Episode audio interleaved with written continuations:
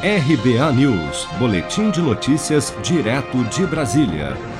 Em coletiva de imprensa na noite desta quinta-feira, após se reunirem com o presidente do Supremo Tribunal Federal, ministro Luiz Fux, os presidentes da Câmara, Arthur Lira, e do Senado, Rodrigo Pacheco, garantiram que a relação entre Judiciário e Legislativo não foi abalada pela prisão do deputado federal Daniel Silveira. Para Rodrigo Pacheco, o clima entre os dois poderes é de paz.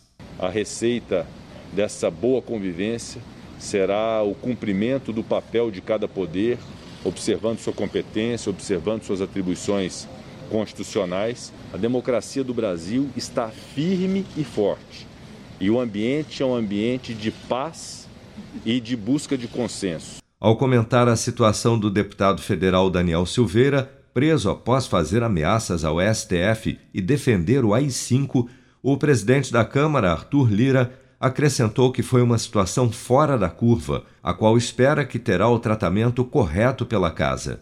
Essa posição ela está bastante clara, sem nenhum tipo de crise.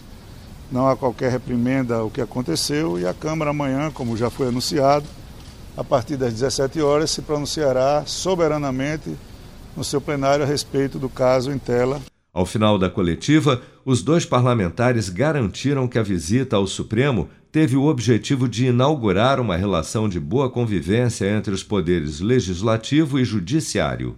Se você quer começar a investir de um jeito fácil e sem riscos, faça uma poupança no Sicredi. As pequenas economias do seu dia a dia vão se transformar na segurança do presente e do futuro. Separe um valor todos os meses e invista em você.